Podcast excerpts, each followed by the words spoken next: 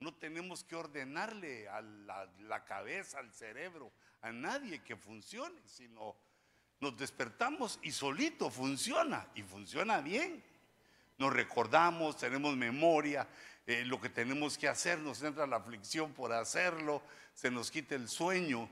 Eso ya es bastante que se nos quite el sueño, porque el pensamiento nos, nos trae la responsabilidad el pensamiento nos recuerda que si no actuamos no vamos a tener nada.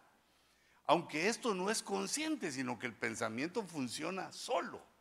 En los peligros, en las situaciones, en las decisiones, el pensamiento funciona solo, pero cuando nosotros venimos a Cristo, Dios empieza a tratar en nuestra mente para que aprendamos a pensar de una manera mejor para que podamos entender cosas que de otra manera son difíciles o imposibles de entender. Por eso, digamos, el trato que Dios nos da es primero nacer de nuevo y así empezamos a entender otras cosas que no entendíamos antes. Empezamos a ver que era lo malo lo que nosotros pensamos que no lo era. Una serie de, de diferencias en nuestra forma de pensar. Pero cuando nosotros empezamos a querer, no te digo entenderlo, sino a querer entender lo que está escrito en la Biblia, entonces nuestra mente empieza a funcionar de una manera diferente. Digamos, eh, la Biblia uno la puede leer, o digamos cualquier persona la puede leer y le da una interpretación, digamos, histórica o verdadera eh, digamos, es emocionante. Por ejemplo, alguien eh, dice así de casualidad, voy a leer la Biblia, ya que ese gordo dice tantas cosas, voy a leer la Biblia, vamos a ver qué dice. Y digamos, lee el profeta Oseas. Oseas o no seas. Este voy a leer porque es de incógnita este nombre. Y entonces lo empieza a leer, digamos, sin convertirse. Y encuentra una historia de amor maravillosa en el profeta Oseas encuentra una historia de amor, eh, digamos, de aquellos amores. ¿Cómo es que yo le digo ese amor? Ese, amor es el amor apache, porque cómo duele. E, es el amor de aquel hombre que se enamora de una mujer y esta le falla continuamente y él la sigue amando. Lo entiende de esa manera, pero digamos, Viene un cristiano y la lee y se admira también de la historia de amor, pero dice, entiende algo, que ese hombre que ama a la mujer malvada es Cristo y la mujer malvada soy yo. Soy yo que Jesús me sigue, me ama, me está dando todo lo bueno y yo muchas veces le doy la espalda y fallo. Es una forma de entendimiento que, digamos que no se le da a todos. Y, y otras, eh, digamos, ahí se habla de la venida del Señor, de muchas cosas. Nosotros para entender necesitamos ser ministrados por Dios. Por eso es que el Señor, mira, es domingo en la tarde, pero algo te pone para venir a la iglesia. Podrías estar en Pachama, pero no, algo te trae el Señor para acá, porque la forma de pensar empieza a cambiar cuando nosotros oímos lo que dice la Biblia. Porque en la Biblia Dios dejó, digamos, por ejemplo, dejó cosas profundas para pensar. Por ejemplo, digamos, está aquel versito, no, versito, no, que se habla de un mosquito. Dice que hay personas que cuelan el mosquito y se tragan el camello. Entonces uno se queda, pero el camello no se come y si se come por pedacitos no se lo traga uno de un solo. Y los insectos no se Bueno, hay unos que sí se comen los insectos, pero nosotros no. No comemos mosquitos. Entonces, alguien puede entender y dice, pues eso es una es como una fábula, es como un pensamiento loco. Pero Dios tiene un entendimiento profundo para que entendamos las cosas. Por eso dejó en, en la escritura las parábolas. Cuando nosotros oímos las parábolas, nuestra mente las capta y empieza a entender y empieza a agregarse, a añadirle a nuestra forma de pensar eh, un sinnúmero de, de luz, de fuerzas que nos ayudan a pensar después profundamente en otras cosas. Desatan nuestra mente para pensar, eh, digamos, a la manera de Dios. Dios cuando nos habla de pensamientos nos dice que sus pensamientos son infinitamente más altos que los nuestros. Y uno cree que es inteligente, va. Uno cree que la hace. Uno cree y ve que todo lo que ha obtenido con la inteligencia que tiene, es cierto, hermanos, es cierto.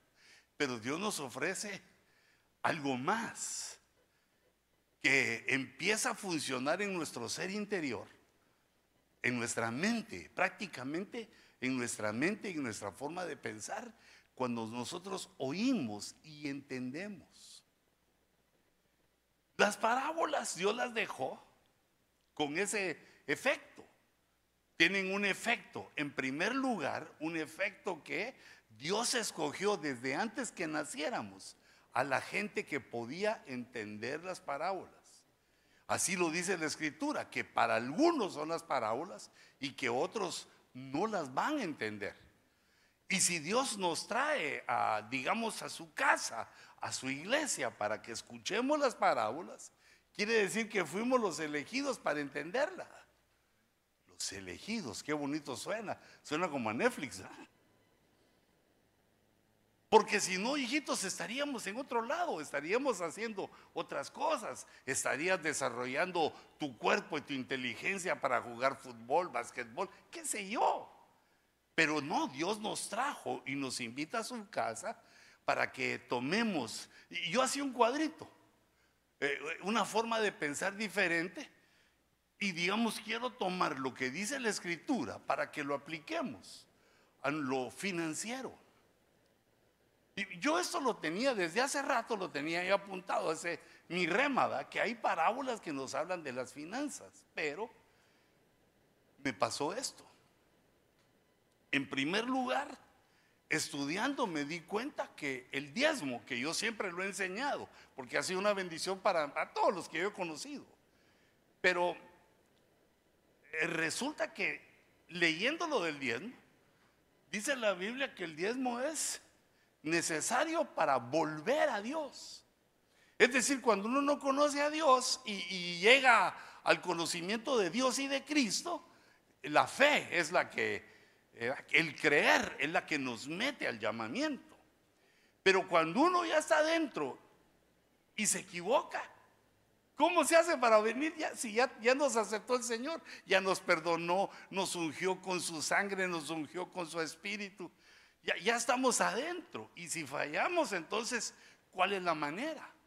Entonces, eh, yo leyendo al profeta Malaquías, les hace eh, una pregunta. Y ellos le responden y les dice, es que ustedes me han robado.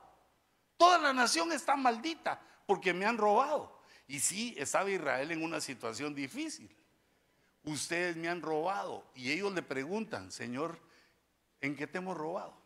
Ah, ah, pero perdón. Pero antes de eso les dice, vuélvanse a mí. Eso lo tenés que tener siempre en tu corazón porque todos los humanos fallamos. Y entonces Dios siempre nos dice, sí, ya, ya lo sé que te me fallaste, pero vuélvete a mí, regresa a mí. Y entonces Israel le dice, ¿y cómo habremos de volvernos? Por esa situación que te digo. ¿Y cómo regresamos si ya somos pueblo de Dios y le fallamos? ¿Cómo volvemos a Él? ¿Y cómo volvemos a ti, oh Jehová? Eso creo que lo he dicho varias veces ya. Es un remazo. ¿Cómo volvemos a ti? Ustedes me han robado. ¿En qué te hemos robado? ¿Robará el hombre a Dios? ¿Puede el hombre robarle a Dios? Ustedes me han robado. ¿En qué te hemos robado? En los diezmos y las ofrendas. Entonces, date cuenta que Dios no necesita el dinero, porque Él es Dios, lo tiene todo, pero es de Él todo, pero Él ve lo que hacemos nosotros con el dinero. Y yo meditando en esto, porque bueno, el diezmo tiene un montón de aplicaciones, pero esta me impresionó, porque la gente que piensa diferente cree que es que el ministro le roba al pueblo. No, Bueno, puede ser que se lo gasten cosas que a la gente le caen mal, ¿va? Porque aquellos hermanitos gringos que se compran helicóptero, avión y... Bueno, no estaría malo estar en un par de horas en, otro país. Pero digamos, ese no es el punto. Yo, los, yo que ando viajando a veces los comprendo, a los que tienen el dinero y se compran avión, los comprendo porque solo se duchan en su en el hotel, se lavan los dientes, agarran su maleta y no tienen que hacer las colas, ir a hacer. Es decir, pero digamos la gente lo mira mal por el carro que tiene, los trajes que usa. Pero hijitos, la pobreza. En la pobreza no hay nobleza. En la pobreza no hay inteligencia. Sino que cuando uno hace las cosas bien, prospera, porque eso es, para eso nos dio la cabezota el Señor. Pero yo pensando en esto de que vuélvanse a mí, pero ¿cómo nos volvemos? Ustedes me han robado. ¿Qué tiene que ver? Yo me quiero volver contigo, Señor. ¿Qué tiene que ver con te he robado? Porque para volverse a Dios hay que ponerse, hay que entender los diezmos y las ofrendas. Por eso es que los diezmos y las ofrendas tienen tantos enemigos que procuran que el pueblo de Dios no lo haga, porque sabe que te limitan, nos limitan, si logran convencernos de que no. Pero yo estaba en esos pensamientos y de repente oigo que un ministro muy connotado de Guate, ¿verdad? Como de allá soy yo. Lo, a veces no quiero, pero los oigo porque son muy famosos y tienen grandes iglesias. Pero yo lo estaba oyendo porque le estaban criticando duramente. ¿Por qué le está diciendo esta gran verdad? Que digamos, que Dios tome en cuenta las ofrendas y los diezmos. Para Dios no es secundario. Pero lo dijo de un modo que pareció a las mentes que no entienden esto, le pareció que lo que quiere es dinero. Bueno, y eso yo no lo sé, eso lo sabrá Dios, porque Dios es el que nos juzga. No sé si Él eso es lo que quiere, pero Él está diciendo una verdad, que no la dijo bien, y entonces se lo toman a mal. Pero cuando yo oí, dije, qué injusto. Y dije, este hermanito, ¿por qué no lo procura que lo medite para decirlo de una mejor manera, para que no parezca que lo que quiere es sacar dinero? Digamos, ese pensamiento de sacar dinero es un pensamiento, digamos, muy cruel, muy cruel y insensato. Porque cada quien calcula qué es lo que gasta en su casita. Imagínate una casota aunque quedara, digamos, él no es el ministro el que dice cómo se da y qué se da, sino que es la Biblia. Por eso, digamos, la enseñanza es que si alguien viene y te dice, hermano, el Señor me habló que usted debe dar su casa, tienes que reprender al diablo. O tu carro. No, la ofrenda Dios la dice en el corazón. Y el diezmo ya lo puso en la palabra. Eso es lo que Dios pide. Todo lo demás es para que seas feliz, para que compres tus cosas, enamores a tu esposa, comprarle rosas, las rojas les gustan, según he oído, y, que la tengas bonita y que te merecen tus hijos y en los tuyos. Pero hay una parte que Dios, bueno, yo no te explico tanto porque es que no es que te quiera convencer, sino te quiero decir que oí que lo estaban criticando por eso y dije, si me oyeran, también a mí me van a criticar. Va que no les importa nada, va que Dios me hace invisible ante sus ojos, pero también ellos pensarían así, pero yo a ti te llamo a una forma de pensar diferente.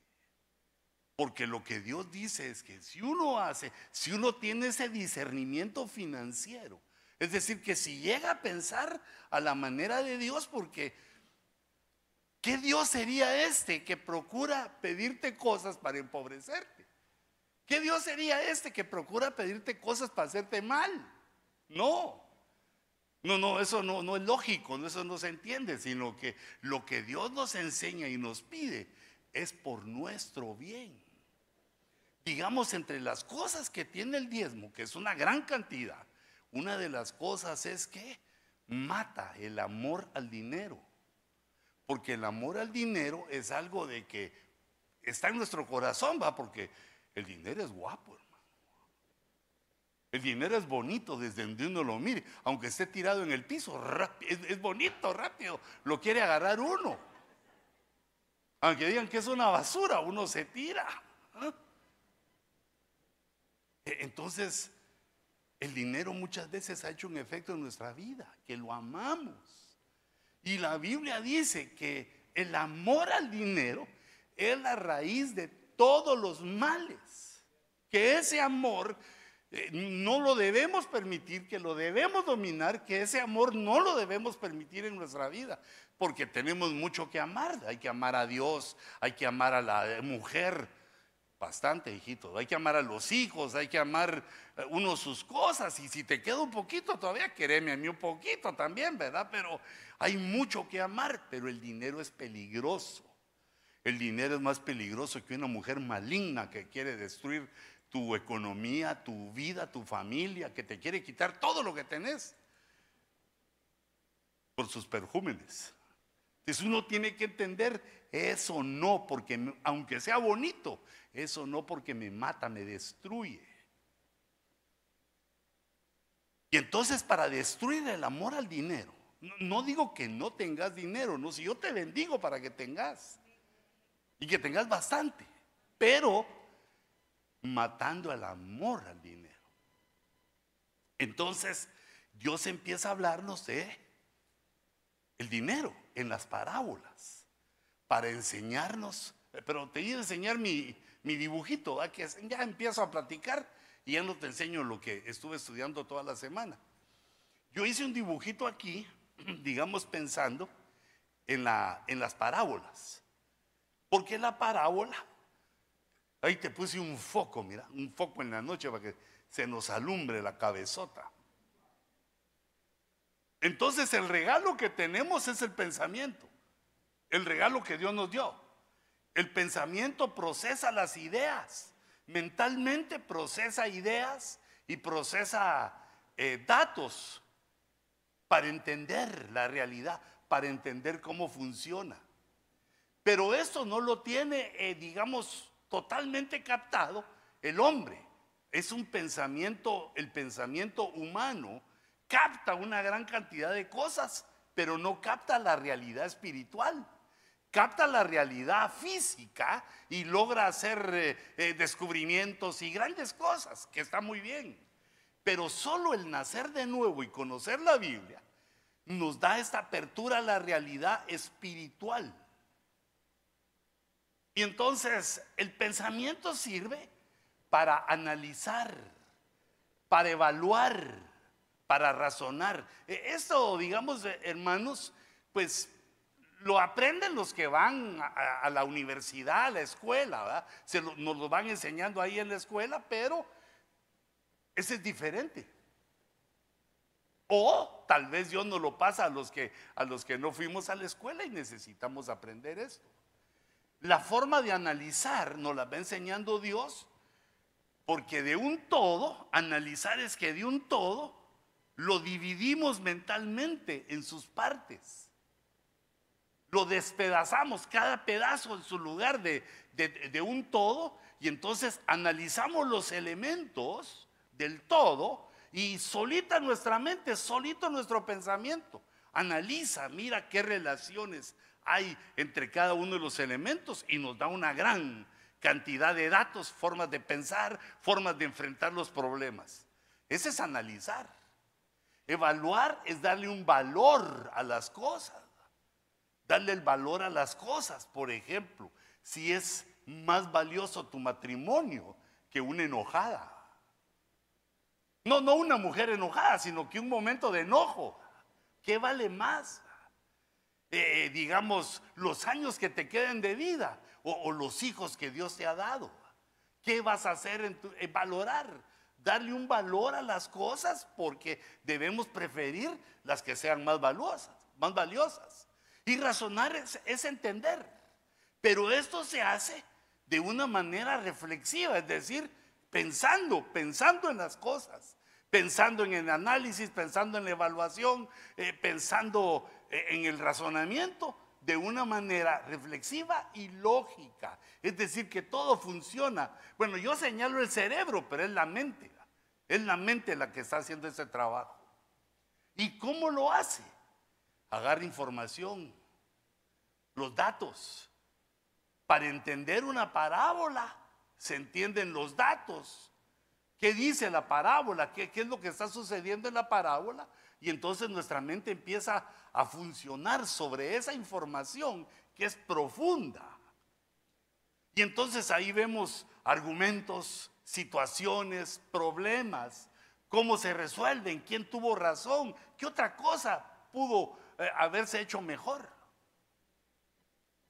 Y esto va, digamos, dándole a nuestra mente el, el aceite de la unción, la unción de Dios, para pensar de una manera mejor, para pensar de una, una manera poderosa, para lograr tener un pensamiento más alto que los otros, porque hermanos, si Dios está con nosotros, que sabemos que está, ¿cuántos creen que Dios está con, con cada uno? ¿Crees que Dios está contigo? Pues debe haber una diferencia entre los otros y tú por ese tiempo que te sentás a oír, por el tiempo que le dedicas al Señor, que lo servís, por todo ese tiempo que va pasando y que vas oyendo y viendo lo que pasa en la casa de Dios, va creciendo nuestra forma de pensar, va haciéndose más fuerte nuestra forma de entender. Eh, y es más, digamos, eh, la pérdida de la memoria, la, la pérdida de facultades mentales, se recuperan escuchando la Biblia y leyendo la Biblia, aprendiendo. La mente necesita aprender porque ¿para qué nos la dio Dios? Para usarla. Si la mente se usa, no envejece al mismo tiempo que el cuerpo. Se queda fuerte, se queda fortalecida, porque está hecha para pensar. Ahí te puse, mira, ¿qué, qué es lo que se busca? Comprender. La comprensión nos da discernimiento. Y en esta área que hemos escogido ahora para aprender, el discernimiento en el área financiera. Para preguntarnos, ah, digamos, se activa nuestro pensamiento y nos empezamos a preguntar cosas. ¿Por qué hizo esto? ¿Por qué no lo haría? ¿Por qué esta persona actuó así? Actuó como madre, nos da, empieza a influenciar nuestra mente para que pensemos. Y luego también nos ayuda a tomar decisiones en nuestra vida, en tu trabajo, en tu hogar, en todos lados. Se queda esa forma de pensar que, como dijo el salmista, dijo, Señor, me hiciste más sabio que mis enemigos. ¿Qué te parece si somos más sabios que nuestros enemigos? Los vamos a derrotar. No van a poder hacernos daño. Entonces, el Evangelio de Mateo no sé si tiene más, pero yo hice lo posible. Busqué entre las parábolas que son únicas de Mateo, busqué mm, las parábolas que tienen que ver con las finanzas. Pero ¿por qué, hijitos? ¿Por qué? Porque quiero que te vaya bien. Imagínate que venimos a este gran país dejamos padre, madre, perro que nos ladre, todo, todo lo dejamos allá.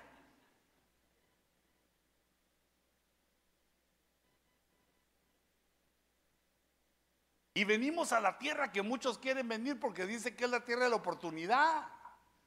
Y no la vamos a agarrar nosotros. Por ser cristianos.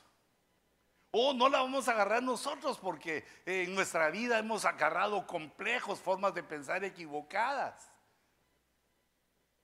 Sería un error, sino que dominando, que no se enamore nuestra alma del dinero, dominando ese amor. Por eso ama bastante a tu esposa, con todo amala. Ya voy mejorando, ya hay cuatro amenes, mira. Tres que oí claros y uno que oí así lastimoso, lastimero por ahí. Pero hijito, si estás sufriendo por tu esposa, está bueno, está bien. Por ellas, aunque bien paguen, dijo el mariachi, pero el mariachi cristiano. E, entonces viene aquí un punto. un punto principal, que es, digamos, espiritualmente lógico que si hemos venido a Dios, mejoremos en todo. Y las parábolas nos ayudan a entender esto. Por ejemplo, digamos, bueno, las parábolas que Dios nos enseña, solo que yo puse que eran seis, fíjate. Estaba estudiando sin mi lente de plano, vi el seis como cinco, pero, perdón, seis menos una, o tal vez quería encontrar yo otra. Entonces, hay una parábola, la primera parábola es que nos habla del trabajo.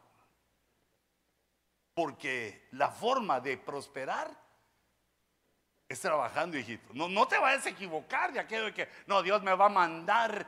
Yo no sé, pero ¿quién ha enseñado eso? Dios me va a mandar, seguramente voy a pegar un piochazo en mi casa y va a salir petróleo. Si pegas un piochazo en tu casa, te va a salir más caro reparar el piso. Y sabes qué es lo tremendo, que no solo eso lo usa, sino que hay muchos solteros, pero yo creo que aquí no porque ya se los he enseñado. Muchos solteros que, eh, hermano, Dios se bendiga, ¿cuántos años tenés? 33, hermano. Ah, estás en el año de tu crucifixión, le digo. Y sos casado, soy soltero. ¿Y por qué no te has casado? Estoy esperando que Jehová, mi Dios, me envíe a una Dulcinea. No, te envió a vos. La Dulcinea la tenés que ir a buscar entre las solteras.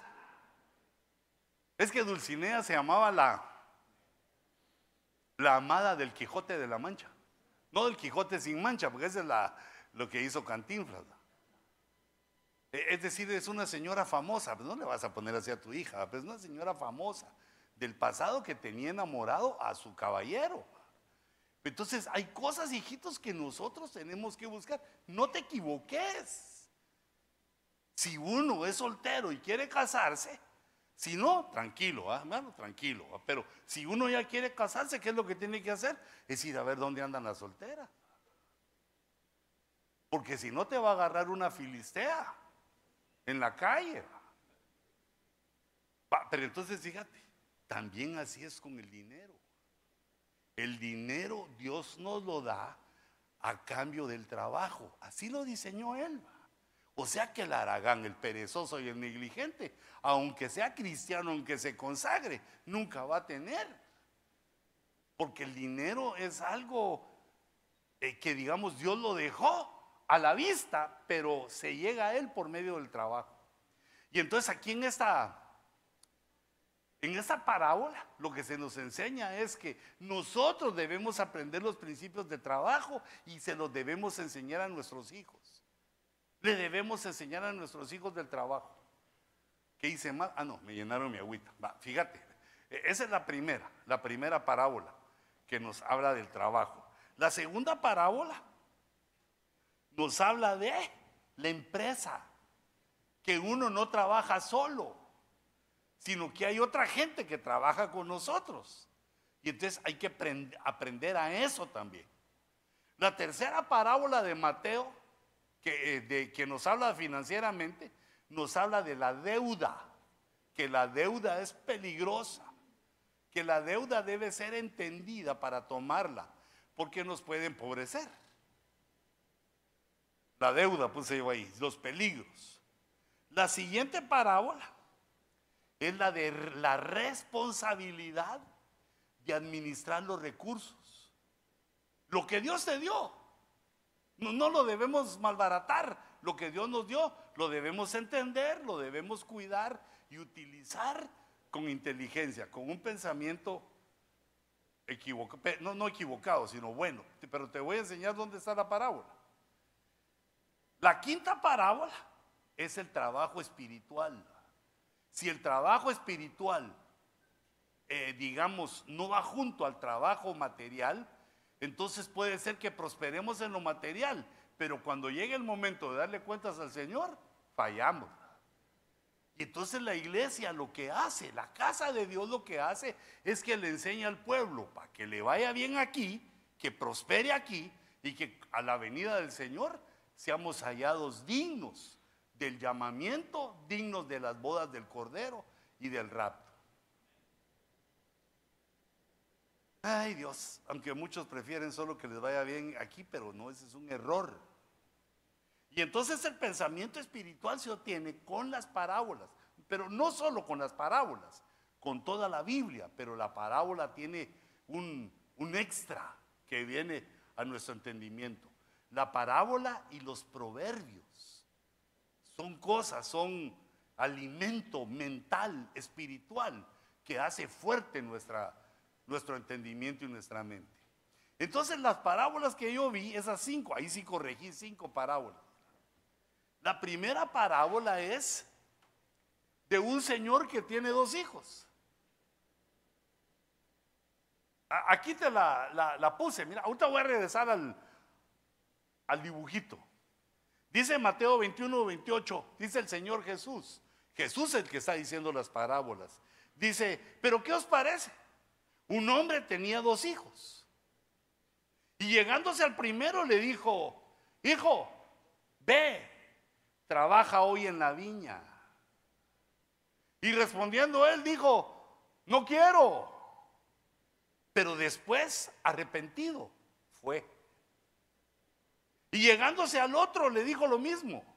Pero él respondió y dijo, yo iré, Señor. Y no fue. Pregunta Jesús, ¿cuál de los dos hizo la voluntad del Padre? Y ellos dijeron, el primero, es lógico. Aunque dijo que no, pero fue. Y el que dijo que sí, no fue. ¿Qué es lo que gana ahí? No lo que se dice, lo que se hace. Mire, eso es una realidad. Ese es algo palpable, tangible. Porque a veces nosotros decimos cosas eh, en, medio de un sentimiento y que puede ser que las cumplamos o no, o que quizá ni siquiera podamos cumplirlas. Pero lo que tiene, eh, digamos, la fuerza necesaria es lo que uno hace. Ahora, yo ponía aquí, mi primer pensamiento es que mm, nosotros somos encargados de enseñarle a nuestros hijos que hay que trabajar. Si no, ¿cómo aprenden ellos? Bueno, de todos modos, todos aprendemos, hijito.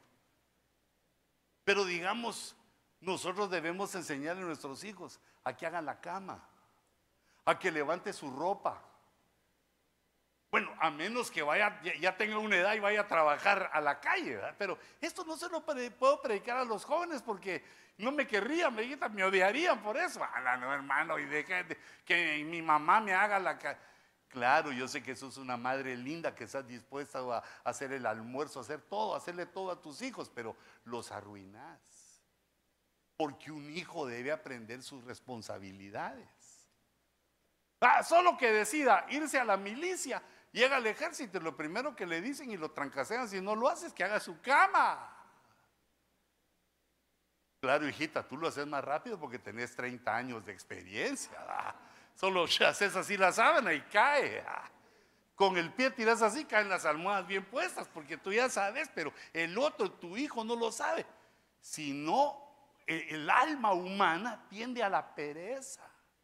El alma humana tiende a la negligencia, a no hacer las cosas, o hacerlas a la mitad, o medio hacerlas, o echar eh, el polvo bajo la alfombra, porque se necesitan los padres que enseñemos.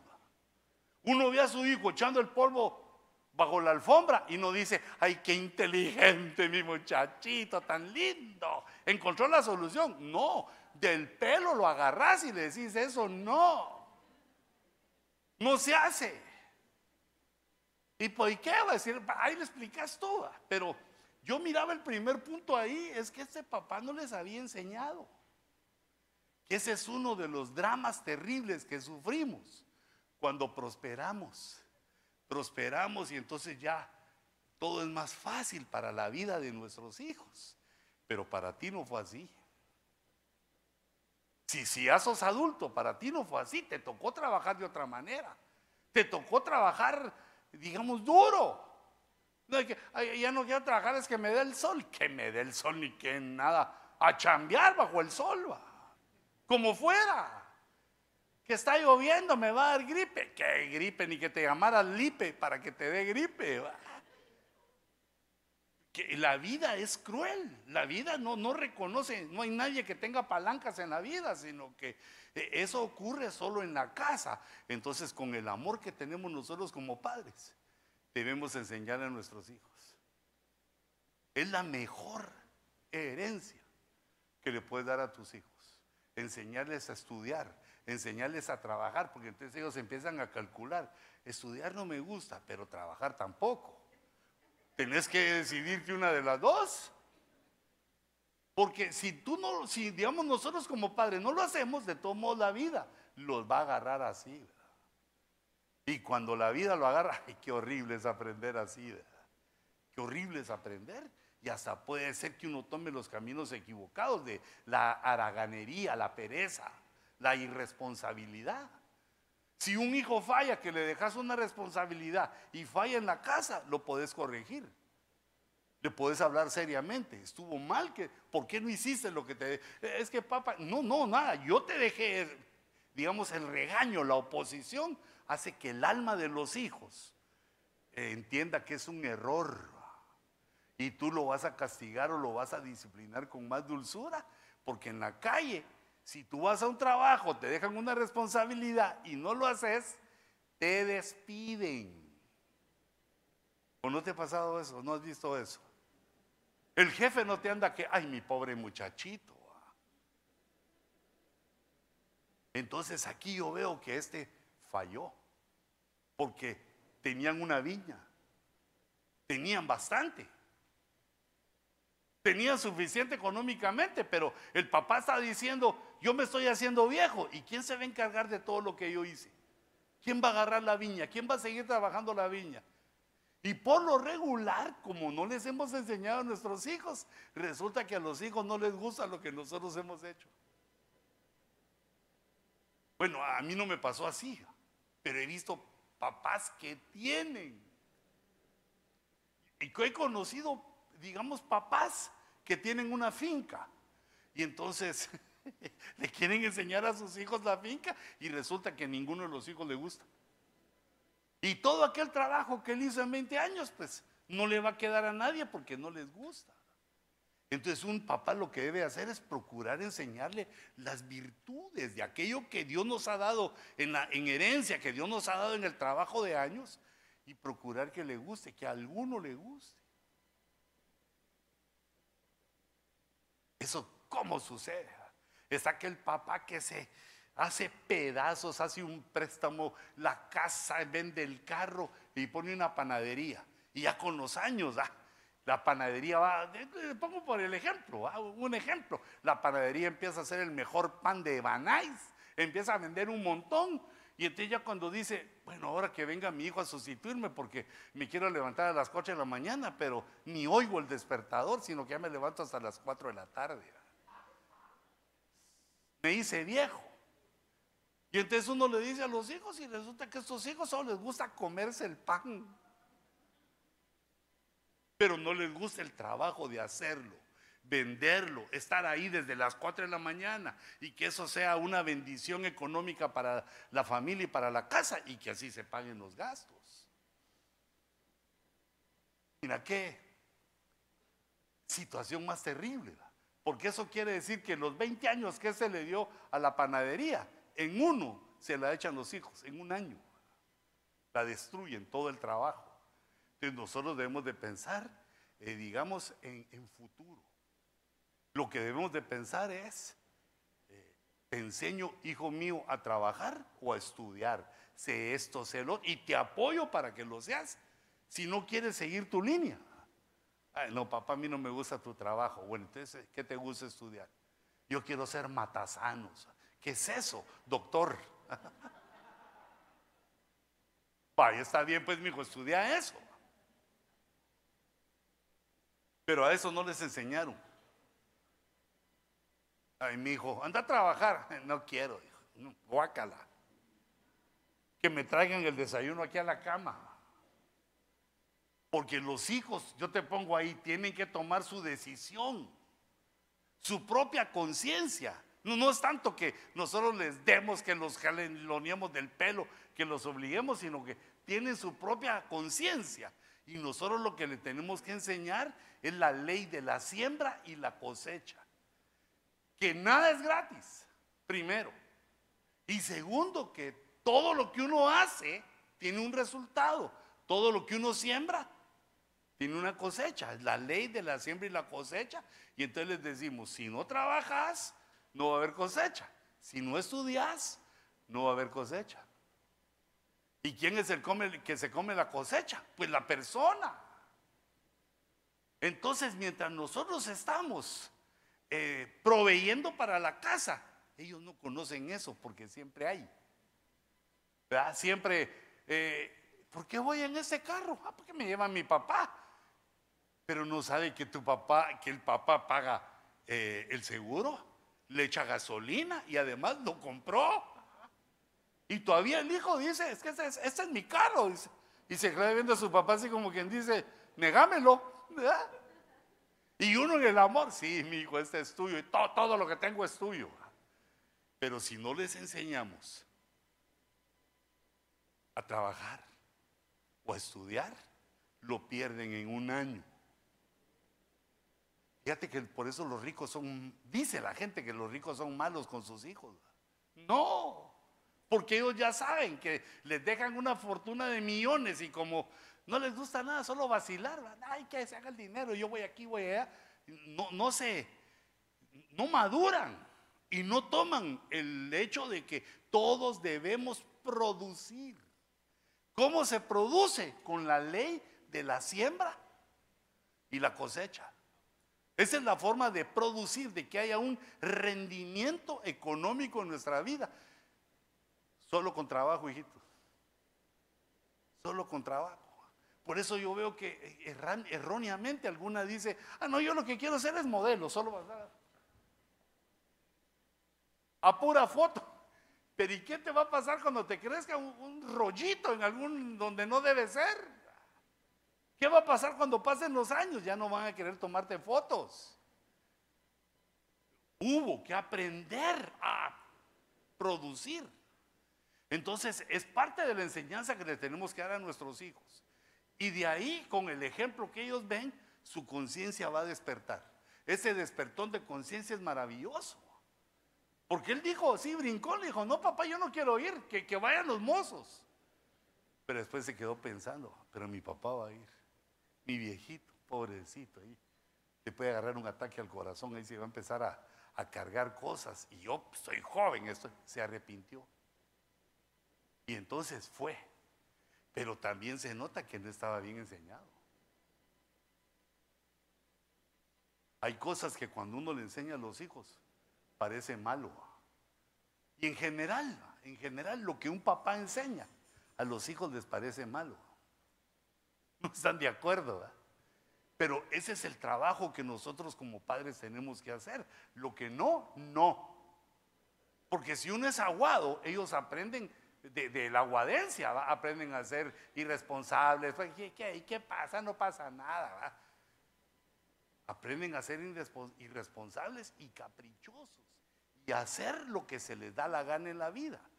Que eso no me extraña que así sean nuestros hijos, porque así fuimos nosotros también. Aunque no digas amén. Solo con verte la carita se. Y, y, bueno, no solo por eso, sino que la Biblia dice que Dios escogió a lo peor del mundo. ¿Quiénes somos los que estamos aquí escogidos? Pues nosotros. Quiere decir que de lo peor que también así fuimos de rebeldes nosotros. Entonces no nos extrañemos que nuestros hijos sean así también de rebeldes. Ah, digamos, ay hermanos, que fíjense que estoy dolido porque mi hijo fuma marihuana. Mm. ¿Y vos qué hacías a los 19? Eh, eh, mm, ah, mm. Ahora comprenderlo porque vos también. No, yo nunca hice eso. Yo lo que hacía es que me tomaba lo mismo si tomabas licor o algo. Digamos, un hombre se puede enfrentar a los vicios y tiene que encontrar la forma de vencerlos y decir no. No porque me enajenan, no porque me llevan a la pobreza, no porque me llevan a la miseria. Uno mismo lo debe decidir porque si no es, es debilucho. ¿ah? Como aquellos que pasan así frente a una copa de vino y, "Ah, ay, ay, yo quiero, yo, agárreme que me le tiro. Pero, pero, yo, pero no, controlate, hombre. No, ¿por qué? Porque te pone borracho, te pone torpe, te pone tonto, ya no la podés parar después. Entonces decirle no. Ahorita que estoy consciente y bien, le digo negativo cambio y fuera va. Voy a cumplir la ley de la siembra y la cosecha, voy a producir para yo tener cosas en mi vida y también para darle a los míos. Pero ya me quedé solo en una parábola. Ah, Esto se me hace que va a ser así de varias semanas, pero bueno, eh, que sea como el Señor nos lo vaya dando. Mira este tercer punto que puse aquí, con el que dijo yo iré. Yo le veo ahí un deseo, unas ganas, optimismo. Aquí hay oposición. Tiene el optimismo para ir, pero está la oposición de que se llama, ¿cómo le dijo aquel mexicano que tan bonito que lo dijo? Digo, ay, yo quisiera tener un carro del año.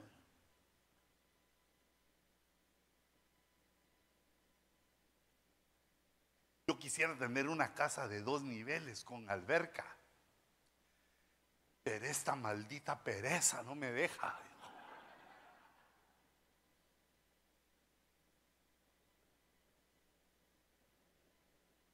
Pero si te das cuenta, hay unas personas que sí saben trabajar. Fueron enseñadas porque eso no se aprende. Se levantan temprano, se acuestan tarde, se esmeran, no, no faltan, no fallan, van con gripe, van. Cuesta que falten. A, esos en las empresas los empiezan a apreciar, empiezan a subir de, de niveles de autoridad y también de salario. O bien un hombre encuentra su propio negocio. Pero aún para tener uno su propio negocio, no puede ser como ese que la maldita pereza no lo deja lle- llegar a... El que no trabaja, no logra sus cosas. ¿Y cuál de los dos hizo la voluntad de su padre? Hijitos, la voluntad de nuestro Padre es lo mejor para nosotros. Lo que Dios nos pide que hagamos es lo mejor para nosotros, aunque los hijos no lo entendemos. Pero eso se llega, digamos, a una reflexión ya cuando uno es adulto. Cuando uno es niño no entiende. Cuando, aún de adolescente no entiende por qué el papá o el que tiene la autoridad le pide cosas. Y entiende como que es una, como que es una locada del viejo. Ay, este viejo, la vieja ola. Ya estalló en la arena, ya echó arena, ya, ya. No, la vieja ola sabe del mar, sabe cómo funciona. Pero eh, el adolescente, eh, el irresponsable, cree que los adultos están equivocados, cree que los adultos no piensan correctamente y que por eso no les hacen caso. Y entonces, bueno, no les hicieron caso, pero pasa la vida y cuando se enfrentan a la realidad, empiezan a decir, mi papá tenía razón.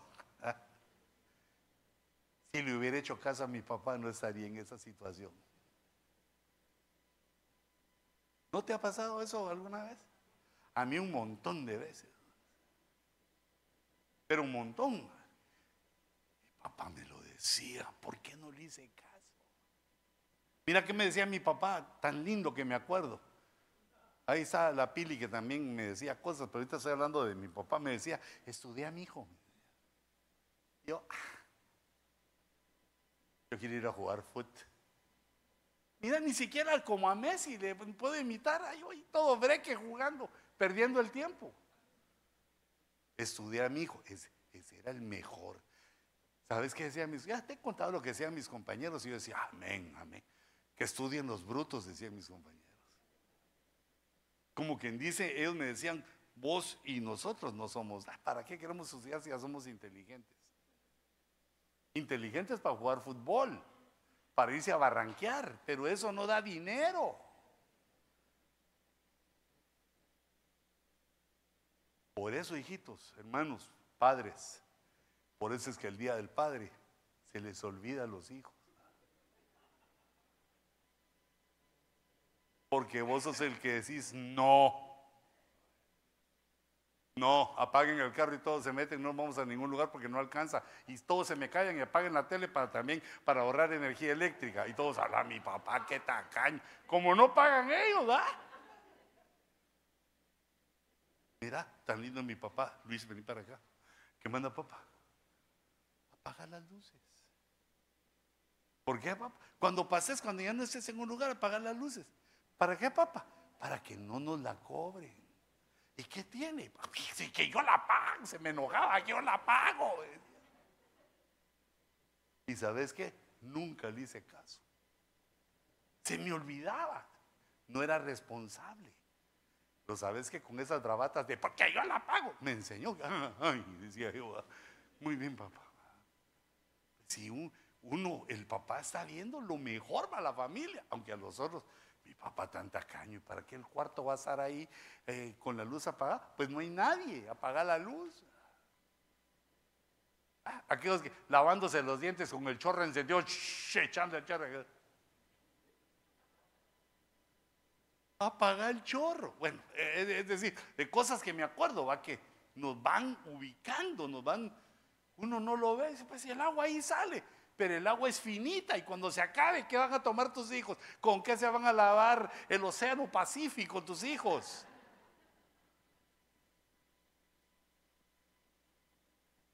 Ah, pero con el tiempo los hijos recuerdan.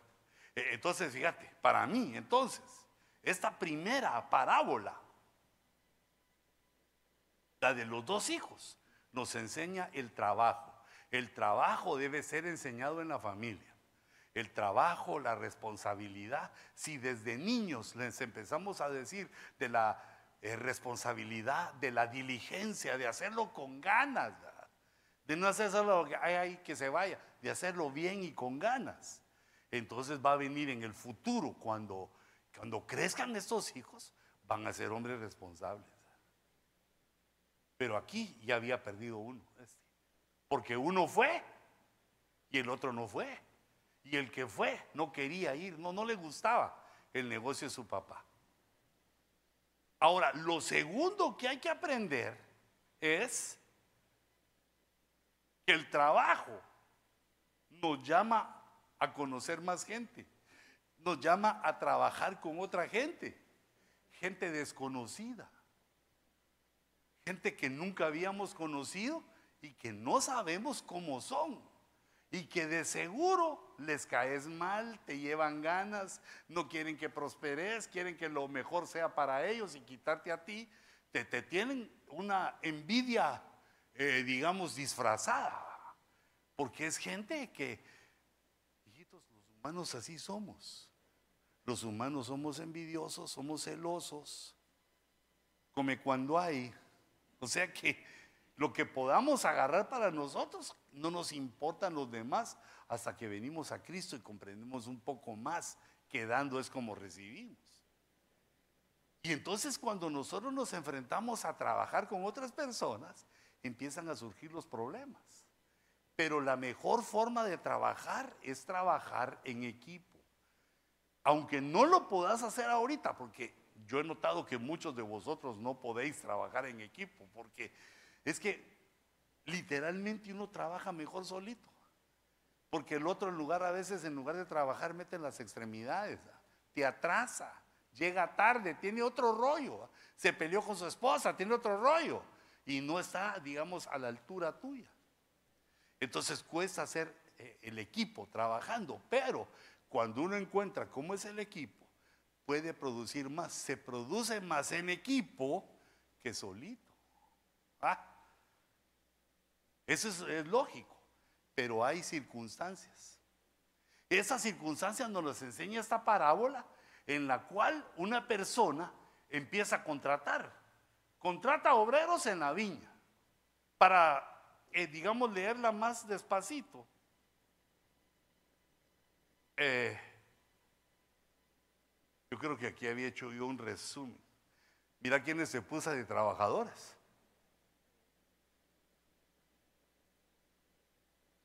Las hormigas. E, esos son unos pensamientos, antes de que entremos a la, trabajo en equipo, no sé si nos da tiempo, mira, Dios trabaja. Cuando le preguntaron a Jesús, dijo, pero él le respondió, hasta ahora mi padre trabaja y yo también trabajo. Como diciendo, todos tienen que trabajar. Esa es la enseñanza de que todos tienen que trabajar, hasta nosotros, hijitos, y también nuestros hijos y nietos. Dice Efesios 4:28, ese es otro principio del trabajo. El que roba, no robe más, sino más bien que trabaje. ¿Cuál es el antídoto para el atrocinio? ¿Cuál es el antídoto para no robar? Trabajar, porque cuando uno tiene, ya no necesita agarrar lo que no es de uno. En primer lugar. Y en segundo lugar, el trabajo ocupa nuestro tiempo. Ya no hay forma de pensar en hacerlo malo porque el trabajo nos está dando la, la provisión necesaria. Entonces, más bien, sino más bien que trabaje, haciendo con sus manos lo que es bueno, a fin de que tenga que compartir con el que tiene necesidad. Fíjate, del ladrón que quitaba lo de otros, ahora ya él trabaja, tiene su propia provisión y le alcanza para ayudar a los hermanitos que no han alcanzado ese entendimiento de cómo es que el hombre prospera trabajando. Ah, pero aquellos hermanos que, mire, aquí le ofrecemos un trabajo, y, pero ¿de qué es? No es de manager. No, todavía no tengo, ah, no, no, espero, aún espero. ¿Y qué vas a hacer mientras esperas? ¿Qué vas a comer mientras esperas?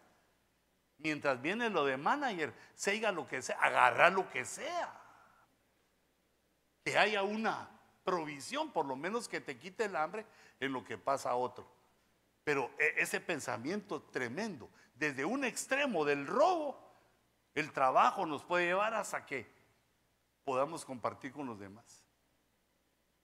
Según de Tesalonicenses 3:10, porque aun cuando estábamos con vosotros os ordenábamos esto. Esa es una orden apostólica. Si alguno no quiere trabajar, que tampoco coma. Es decir, que el deseo de no trabajar debe unirse al deseo de que se le vaya a uno el hambre. Pero eso no, no he visto ningún, ninguno que lo... Más hambre da no ir a trabajar. La orden era, el que no trabajaba, que no comiera. Eso sucedía en la iglesia. Porque oímos que algunos entre vosotros, ahí sigues el verso 11, porque oímos que algunos entre vosotros andan desordenadamente, sin trabajar, pero andan metiéndose en todo. Hermano, es que el trabajo es el tiempo en que uno pone su mente en producir cosas bonitas. Y si uno no, uno no trabaja, anda de chismoso, anda de murmurador, de metiche. Ahí dice, metiéndose en todo, en todo lo que no le importa, porque en lo que nos importa sí nos debemos de meter. Entonces e, es, se agrava el problema en el humano cuando no trabaja, tiene demasiado tiempo. Ese es según de Tesalonicenses 3:10, 3:11 y el 3:12 dice, a tales personas les ordenamos. Y fíjate que eran varios en la iglesia, porque dice, oímos que algunos entre vosotros eran varios su desorden era, eran bien lindos, alababan, adoraban, danzaban, pero no querían ir a trabajar el lunes. Y entonces dice, a tales personas les ordenamos y exhortamos en el Señor Jesucristo que trabajando tranquilamente, tranquilo, no con tres trabajos, ni con cuatro, trabajando tranquilamente, coman su pan. Porque el cristiano que obedece a Dios, el cristiano que sigue las instrucciones divinas, empieza a prosperar aunque no haya ido a la escuela, aunque no sepa que la I es la que lleva una bolita encima, aunque no sepa que la N es calva y la ñ tiene bisoñé o peluca, aunque no sepa nada de las letras. Porque lo que produce, con conocimiento se produce mejor pero lo que produce es la ley del trabajo, El que siembra cualquier cosa, lo que se siembra, se cosecha. Cualquier cosa que hagamos, lo malo y lo bueno. Entonces esos principios de trabajo nos ayudan y nos ordenan. Como el hambre no se nos va a quitar, y eso se nota cuando uno hace ayuno. Cuando empieza uno está bien potente, gracias Padre, aleluya. Así, así lo voy a terminar, claro que sí, aleluya, y ahí voy. Pero ya a las cuatro o cinco horas, uh, uh, uh. o sea que el hambre no se le quita a uno. Y entonces, ¿qué hay que aprender? A trabajar porque como la boquita pide de comer, hay que las manos tienen que trabajar para traer el pan a la mesa.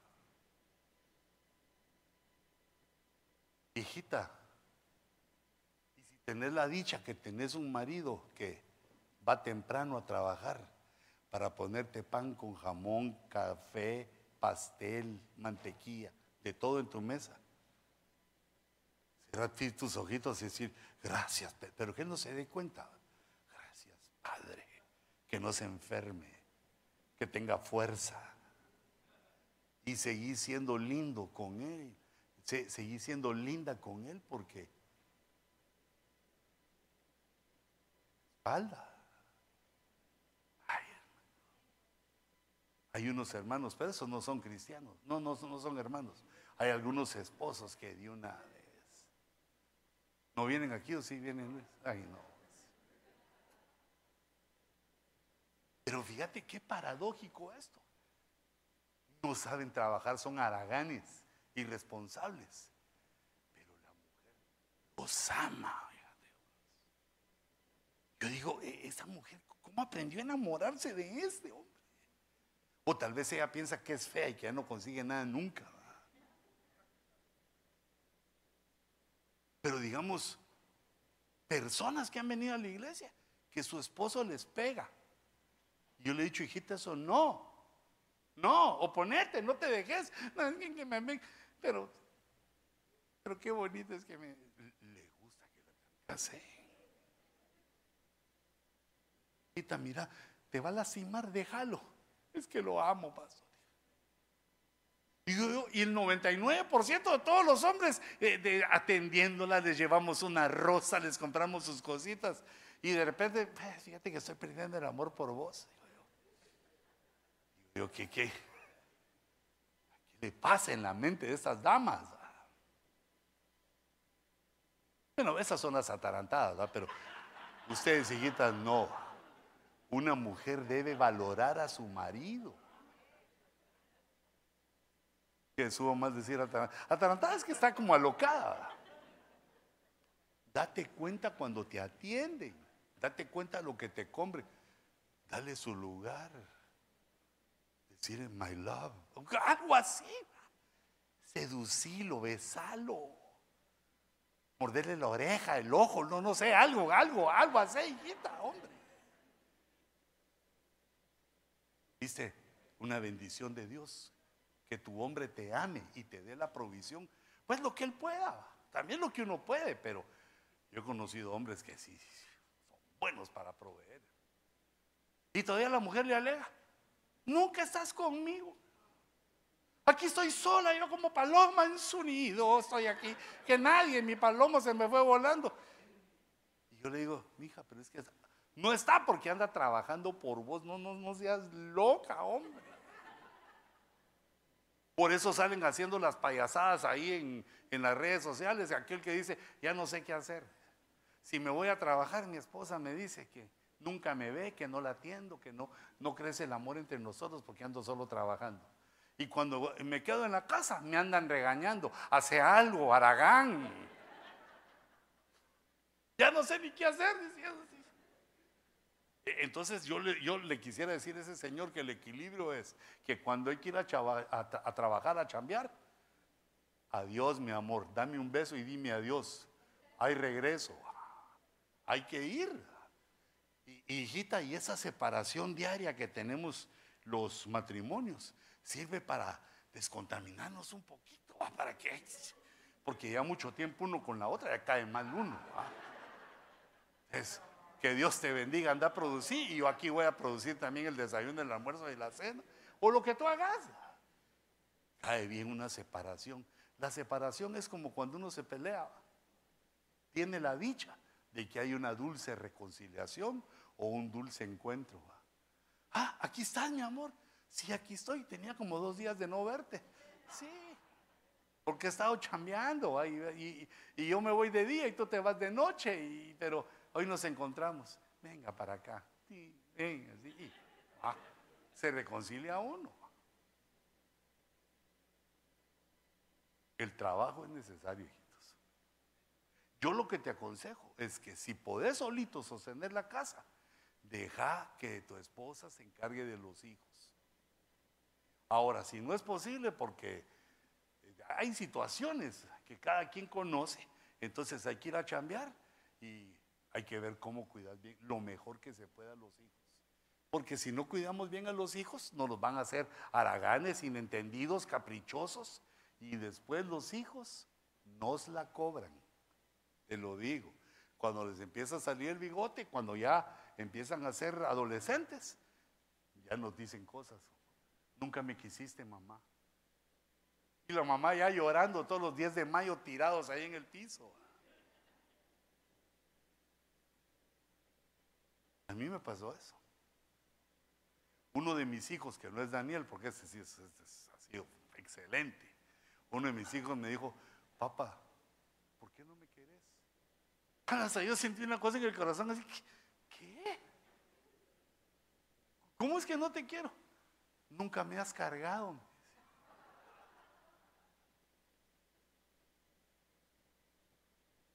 Vaya que me salvó la hermana Cuti que le dijo a mi hijo, vos estuviste cargado años, va.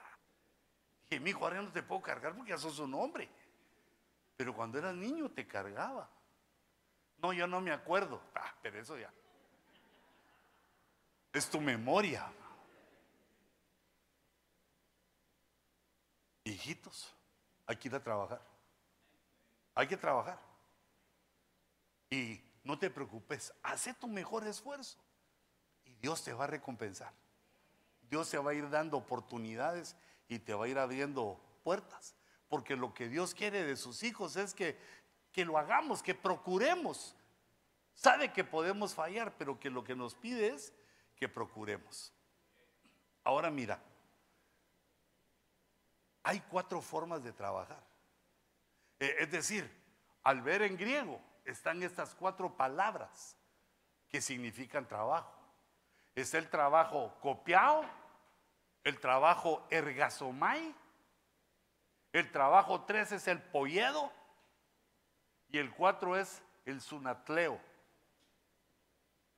Esas son cuatro formas de trabajar que nosotros debemos investigar en nuestra vida, porque el trabajo copiado es el que se hace con esfuerzo, pero todo trabajo tiene esfuerzo. Lo que pasa es que ese esfuerzo es porque a uno no le gusta. Ah, cuando ponen a dibujar al que no sabe dibujar.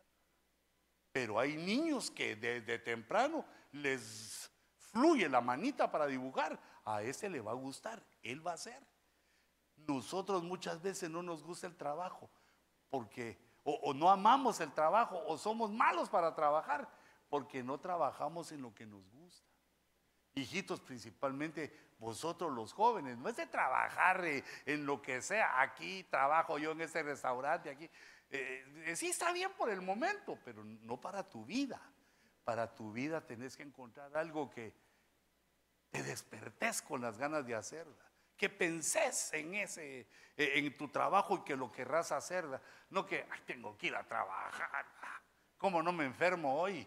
oís alguien tosiendo y agarras así que te caigan los microbios para enfermarte. E, ese trabajo copiado es el primero, es el que fatiga, el que cansa, el que aburre nuestra alma, el que no nos gusta. Se hace arduamente hasta cansarse, hasta fatigarse. Pero el trabajo adecuado es el ergasomai. El trabajo ergasomai es poner en práctica lo que uno lo que a uno le gusta. Por eso dice en los negocios o en el empleo. hay unas personas que son buenas para trabajar en la fábrica.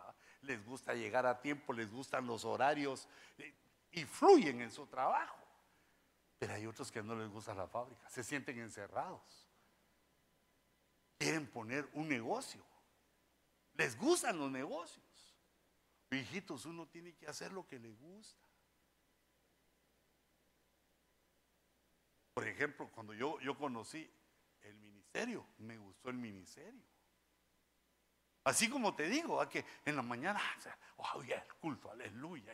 Y solo me levantaba, me sentaba en mi sillita y me ponía a leer. O sea que me di cuenta y dije, yo, ¿qué, onda conmigo? ¿Soy fanático qué? Aleluyita. ¿Cómo es posible que me levante? Ya después me estaba bañando a la carrera porque me había agarrado la tarde, ya me esperaban, tenía una cita, tenía un montón de compromisos y ya, iba tarde porque me tenía que acabar el Salmo 119 y es largo. A lo que te gusta. También tu hijita. Si quieres producir, porque ese es el trabajo que se hace ergasomai y digamos la palabra polledo para trabajar. Es cómo hacemos el trabajo, cómo ha sido madurada nuestra alma, nuestro carácter, cómo nos comportamos en el trabajo. Es decir, que llegamos al trabajo y no nos robamos las cosas. Porque hay un montón de gente que se roban los clips, los lapiceros, el papel. Ah, este papel me puede servir allá para hacer los estudios que el, el apóstol nos da. No, no, sé honrado en tu, no te lleves nada. Si aparece un dinero por ahí que no es tuyo y que tú lo encontraste, devuélvelo. Porque ese es dinero que te hace feliz un ratito y después viene un montón de pobreza. El dinero mal habido te cobra en pobreza. Después ya no fluye la prosperidad. No agarres nada que no sea tuyo y decirle, Señor, porque estoy en tus manos. Provéeme tú porque no quiero ser ni, ni ratero, ni malagradecido, porque esta empresa me está recibiendo y me está pagando. Y hace bien tu trabajo. Yo he oído algunos hermanitos que dicen, no, porque no, no, no trabajéis bien ahí porque los que se hacen ricos son ellos. ¿Y vos qué sabes? Primero. ¿Y a vos qué te importa? Segundo, ¿qué, le, importa a uno de trabajador que el jefe gane? Dice, es cosa de él. Él tuvo la inteligencia, hizo lo que le gustó. Tuvo la inteligencia, consiguió el dinero y puso a la empresa que hoy te paga. Tú lo que decís, gracias Señor, gracias por lo mío. Y no te asustes si llegas a ser gerente o dueño de esa empresa, porque trabajas con ganas. Dios premia eso.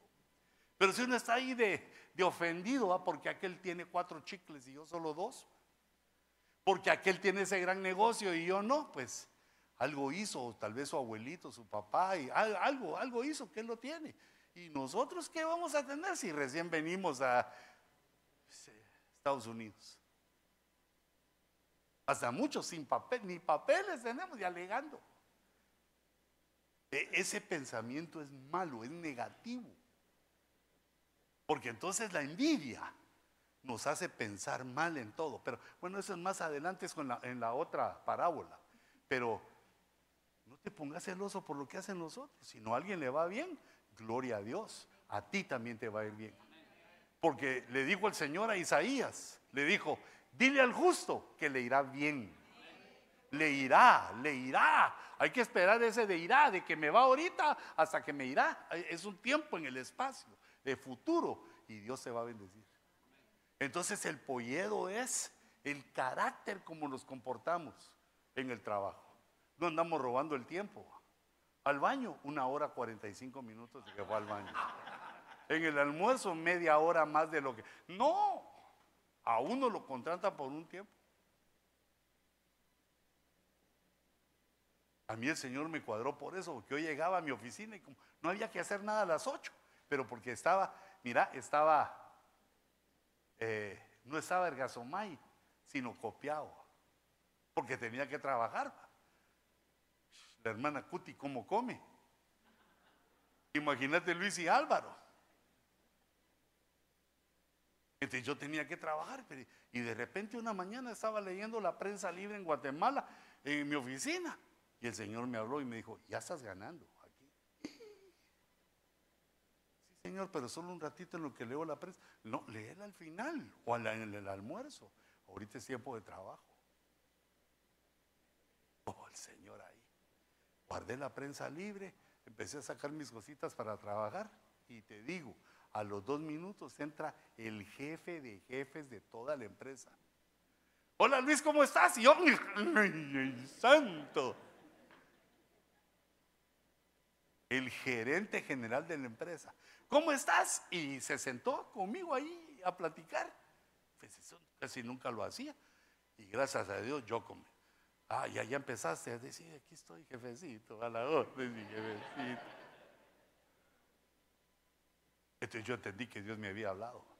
Pero eso no es porque lo mire a uno el jefe, sino que es el carácter, cómo se forma nuestro carácter con respecto al trabajo, porque el carácter es el que le da luz a nuestra conducta. Y, esa última, la sunatleo, hasta si le quitas el sun, queda atleo como de atleta. Como la palabra, es la palabra griega, pero que se refiere también al atletismo es porque una persona en el grado máximo, eh, en el, nivel máximo, aprende a trabajar en equipo. Eso es lo que más, lo más productivo es trabajar en equipo. No hay otra forma de hacerlo mejor. Entonces, aunque lo hagas bien solo, uno tiene que abrir su mente para aprender a trabajar con los errores y con los problemas de otro, porque dos hacen más que uno y tres más que dos, y así se va multiplicando. Entonces, digamos, hay familias que tienen su negocio familiar así, como ya dije el de la panadería, el hombre se levanta a las cuatro de la mañana y ahí peleándose contra los hornos, salen las llamaradas, ahí se recuerda del de, libro de Daniel, ¿va? cuando iban a echar a, los, eh, a los hermanitos, los iban a echar al horno, sudando y todo, hizo el pan, pero a las seis llega su esposa, bañada, arreglada, con todos los perfumes del mercader, nítida, y abre la tienda y ella es la que vende. Y aquel que estuvo de 4 a 7 echando punta, ya se le hacen así los ojitos, se va a echar una su siesta y ella se queda trabajando. Luego a la siguiente hora ya se levantan los hijos, agarran la bicicleta y van a repartir el pan. Es decir, entre todos, un equipo. Pero lo que pasa es que a los hijos no les gustan los negocios que nosotros hacemos. Pero ahí deben aprender a trabajar contigo. Aunque no, no, se queden en el negocio contigo, pero que aprendan a trabajar la responsabilidad, el carácter, la forma de conducirse en el trabajo y que uno encuentre su trabajo apropiado, el que te no tengas pena si al principio ganas poco, porque cuando vean que eso te gusta, que fluís y que haces un buen trabajo, te van a superar. ¿No lo ves eso en la mayoría de películas? A mí me gustó aquella película de, no me recuerdo cómo se llamaba, pero era de la NASA, cuando iban a ir a la luna, que había una señora que el, el color de su piel era negro como la noche. Y que entonces tenía el problema que no podía ir a los baños de los que eran blancos como la leche. Y entonces de repente, ahí vengo, así, se iba como media hora porque tenía que caminar un montón, pero de repente sale en la película ella haciendo unos cálculos del ángulo con que debía entrar la nave al, a la atmósfera para que no se quemara, calculando matemáticas. Y cuando yo la oigo, como negrita por fuera, pero por dentro tiene una luz tremenda. Funcionaba la inteligencia. Y cuando el jefe la vio, le empezó a llamar, le empezó a llamar, le empezó. ¿Y qué? Llegó a hacerla. Mera, mera. Pero no podía porque no tenía su título. El esfuerzo de uno ante la oposición. Pero ¿cómo le iban a pedir título a aquella que ya hacía los cálculos? Y entonces ella lo que hizo, ah, es porque no tengo el título, pues voy a ver cómo consigo el título. Y fue a la universidad y fue la primera de color negro que se matriculó en esa universidad en la noche, estudiaba en la noche. El esfuerzo, el hacer bien las cosas, le dan a uno el éxito. Pero ¿qué hacen los demás? Te empiezan a vacilar. porque trabajas tanto? porque trabajas bien? Porque cuando uno trabaja bien, acusa a los otros. Todos los arganotes, ah, no, no trabajes tanto, a nosotros nos van a pedir también lo mismo. Pero como nosotros somos enseñados por el Señor, tenemos que hacer nuestro esfuerzo para que Dios te supere. El trabajo es la forma como Dios te va a superar, te va a engrandecer, te va a hacer poderoso en la tierra. Ya no vas a estar pensando, ay, no me alcanza para pagar la renta, ay, no me alcanza para pagar el carro, sino que Dios nos lleva a una prosperidad sostenida. Pero no es por eso que se busca a Dios sino que se busca a Dios por su amor, por su grandeza.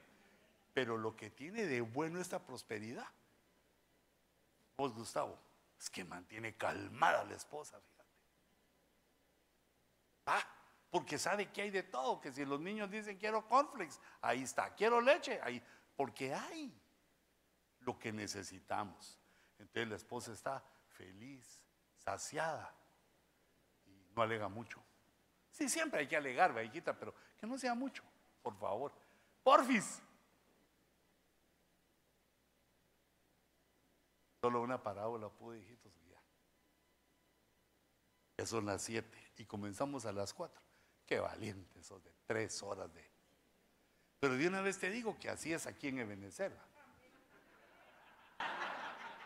Por si te aburriste, ay no, no, entonces vos sos de otro lado, vos sos de, de aquellos que en media hora ya vamos, vámonos aquí. Vámonos a echar tierra para otro lado. Ah, aquí las iglesias que ya hora de almorzar, hermanos, Dios los bendiga, nos vemos el próximo domingo. Y eso solo me suena como que vení diez más andate, va. Yo quiero que vengas y que aprendamos de la palabra. Yo aprendiendo contigo para que nos vaya bien en la vida. Y cuando venga el Señor, seamos dignos de ese maravilloso llamamiento. Lo primero que... démosle una ofrenda al Señor para que no...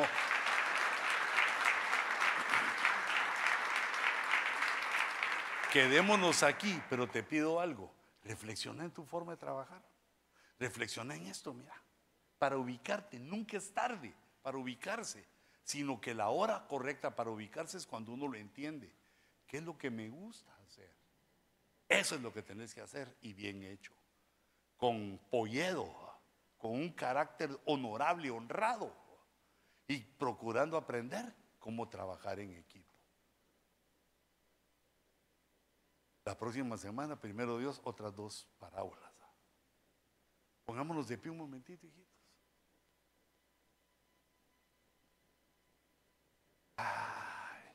Tiempo te estoy hablando de eso porque mañana a las 5 de la mañana. Vamos a ver en 10 horas o en 9 te va a estar sonando el despertador que te dice a chambear. No le pegues un guamazo, no, no, no lo tires. Sino recordate lo que aprendimos hoy, que el trabajo es un bien para el hombre, es una es un diseño de Dios de bendición para nuestra vida. Solo hay que ubicarnos hay que ubicarnos bien para alcanzar a hacer lo que deseamos, en lo que somos buenos. Cierra, cierra tus ojitos.